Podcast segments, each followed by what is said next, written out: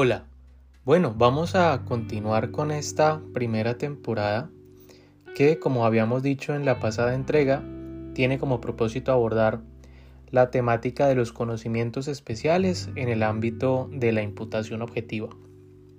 Habíamos hecho simplemente una introducción de cómo llegué al tema en mi maestría y ahora quiero que hagamos una especie de introducción a lo que sería esta problemática especialmente teniendo en cuenta unos casos que me parece que son realmente importantes para que a lo largo de los demás episodios que vayamos haciendo, pues sea importante eh, poder contrastar las posturas de cada autor frente a estos casos.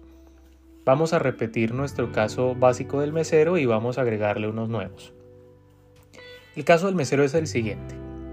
Un estudiante de biología que realiza su trabajo de tesis sobre el estudio de distintas clases de hongos, ingresa a trabajar como mesero en un prestigioso restaurante.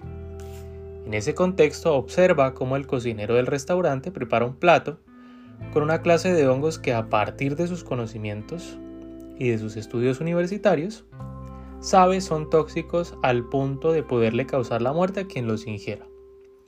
Sin embargo, decide no inmiscuirse en la situación y sirve el plato de comida al comensal quien muere a causa de la toxicidad de la comida. También podríamos observar el caso del taxista. Un taxista al transportar a un cliente observa por el espejo retrovisor cómo éste prepara un revólver cargándolo de balas. Al ser interrogado por el taxista, el cliente le comenta que al llegar al lugar de destino dará muerte a una persona acusándola como traidora. El siguiente caso que vamos a analizar es el vendedor de cuchillos. En el marco de una pelea desencadenada dentro de una tienda, uno de los sujetos involucrados le pide al vendedor que le venda un cuchillo. El vendedor le entrega el objeto con el que el aguerrido comprador produce lesiones serias e incluso la muerte a su contrincante. En igual sentido podríamos tener en cuenta el caso del panadero, un hombre se presenta en una panadería y le pide al panadero que le venda un pastel, con el cual planea disfrazar el veneno que usará para producirle la muerte a su esposa. El panadero, conocedor de la situación, vende el pastel y efectivamente se produce la muerte de la esposa del comprador y podríamos agregar una variante que más adelante nos servirá. No solamente vende un pastel, sino que le ofrece un postre que disfrazaría mejor el sabor del veneno e igualmente ocurre la muerte de la esposa del comprador. Otro caso útil es el del médico especialista. Un cirujano especializado en intervenciones a corazón abierto es encontrado y contratado para la realización de un procedimiento de alto riesgo. Durante este procedimiento quirúrgico el paciente fallece no obstante que durante una emergencia que se presentó, el médico advirtió que habría podido salvar al paciente si hubiese empleado una técnica novedosa que dominan pocos cirujanos en el mundo, estando él incluido dentro de ese selecto grupo. También podríamos estudiar el caso del experto conductor. Un experto conductor de Fórmula 1 sube al aeropuerto en su vehículo particular para recoger a su esposa que llega de viaje. Y en ese trayecto se produce una colisión que causa la muerte de dos personas, lo cual se hubiese podido evitar si el conductor hubiese esquivado el choque conforme a sus habilidades especialísimas de conducción. Y finalmente, el último de los casos básicos que me gustaría que trabajáramos es el de los materiales peligrosos. Pedro se dedica a la, venta, de productos que son utilizados para la producción de alimentos.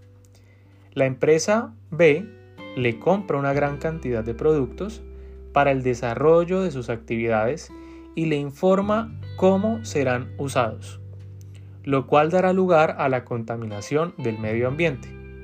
Aún así, Pedro vende los productos y la empresa termina generando una situación de contaminación ambiental. Obsérvese que en todos los casos podemos preguntarnos si aquella persona que conoce más de lo que conocería una persona que pudiésemos imaginar como promedio, ¿verdad? podríamos preguntarnos si ese conocimiento adicional puede ser utilizado en algunos casos para fundamentar una autoría en un delito doloso, en otros una autoría en delito imprudente y en algunos casos es una especie de complicidad en un delito ajeno. Estos últimos casos son los que normalmente se abordan desde la problemática de las acciones neutrales o las acciones cotidianas. ¿Hasta qué punto una acción neutral, cotidiana, que incluso puede estar observada por parte de la ley como un comportamiento permitido, como ocurre en el caso del vendedor de cuchillos o del panadero, puede terminar siendo un aporte que constituye una complicidad en un delito, como en estos casos de homicidio. Entonces, si partimos de la base de que casos como estos son los que van a ser importantes para nuestra problemática, en el resto de este episodio simplemente daré las pautas de cuál va a ser el devenir de los temas que vamos a abordar. En un primer episodio vamos simplemente a hacer una introducción de lo que es la teoría del delito conforme a la dogmática jurídico-penal alemana, un breve repaso.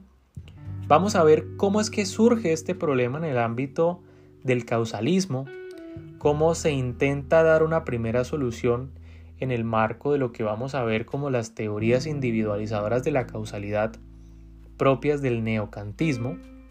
De forma posterior, vamos a hacer una breve exposición de cómo abordó la problemática Hans Belzel, el máximo representante de la teoría finalista del delito, y luego de ello vamos a empezar a estudiar tres autores de manera importante, cada uno en un episodio en particular. Vamos a estudiar qué plantea frente a estos casos problemáticos el profesor Klaus Roxin en segundo lugar, cómo ve la cuestión el profesor Gunther Jacobs. Y finalmente, dentro de esos autores, vamos a abordarlo desde Urs Kindhauser. Estos tres autores hacen parte de lo que se denomina como el funcionalismo en derecho penal o el normativismo.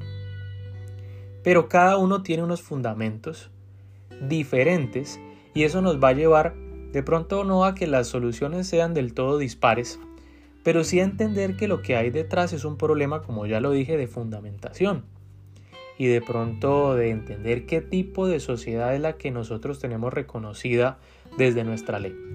La idea de abordar autores, autores extranjeros no quiere decir que estemos tratando de traer teorías de otro país simplemente para aplicarlas a Colombia, sino es simplemente reconocer estos estudios tan profundos que se han hecho y si quisiésemos aplicarlo al ámbito colombiano, pues repensarlos en ese contexto justamente latinoamericano y especialmente colombiano.